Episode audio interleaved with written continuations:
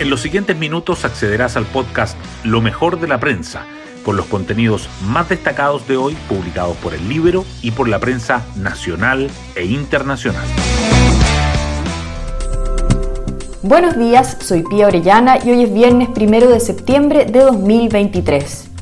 El ambiente está eléctrico, está cargado. Yo no sé si ustedes lo sienten, pero yo siento que si toco a alguien le voy a dar la electricidad en cualquier momento.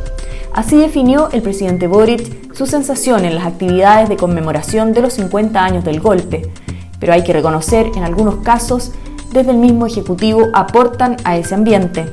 Y mientras tenemos los ojos puestos en el 11, el caso convenios avanza. La Contraloría emitió un informe donde confirma que se trata de corrupción lo ocurrido con la Fundación Democracia Viva y los millonarios recursos que recibió del gobierno. Hoy destacamos de la prensa. Vallejo reaviva la polémica pese a intentos de Toá y Cordero por recomponer el clima político a puertas del 11 de septiembre. Mientras los titulares de Interior y Justicia intentaron bajar el perfil a la ausencia de la oposición en el acto de lanzamiento del Plan Nacional de Búsqueda de Detenidos Desaparecidos, la ministra vocera justificó los dichos del presidente Boric sobre la muerte del condenado por crimen de Víctor Jara, que ha sido criticada por la oposición. Contraloría señala vulneración del principio de probidad en convenios con Democracia Viva. El informe del organismo sobre la auditoría que hizo la Secretaría Regional Ministerial de Vivienda de Antofagasta por las millonarias transferencias a la Fundación Democracia Viva constata una serie de irregularidades, entre ellas que Ceremi dividió los montos de los convenios para evitar un control legal. Anuncia un inicio de proceso sumarial los antecedentes fueron remitidos al Ministerio Público y al Consejo de Defensa del Estado. Republicanos desisten de cuatro de sus enmiendas clave en pos de nuevos acuerdos. El segundo día de votación de cambios al anteproyecto en el Consejo Constitucional estuvo marcado por el retiro de indicaciones por parte del Partido Republicano, que declinó subir el quórum de reforma a dos tercios y redefinió dar rango constitucional a los tratados de derechos humanos. Además, propuso nueva redacción al derecho a la vida, similar a la Carta vigente, y dejó a ley beneficios humanitarios a encarcelados.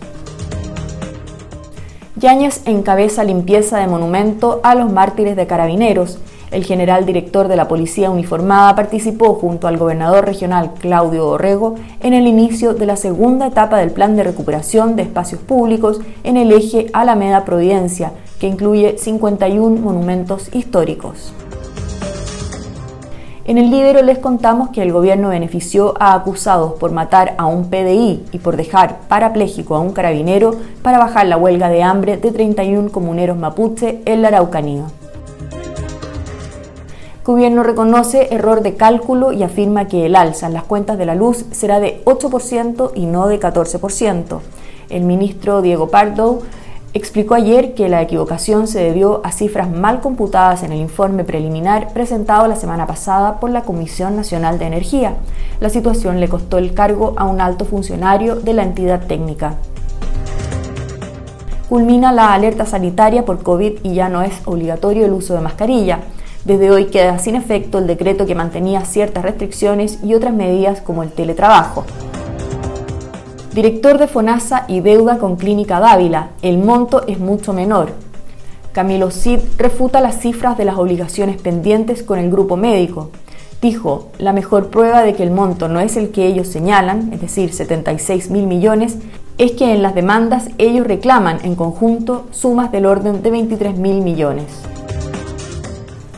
Nicolás Jarry se mete entre los 32 mejores del US Open el tenista nacional, 24 del ranking mundial, venció al joven estadounidense Alex Mitchelson y avanzó a tercera ronda en el Abierto de Estados Unidos. El último chileno en llegar a esta instancia fue Fernando González en el 2009.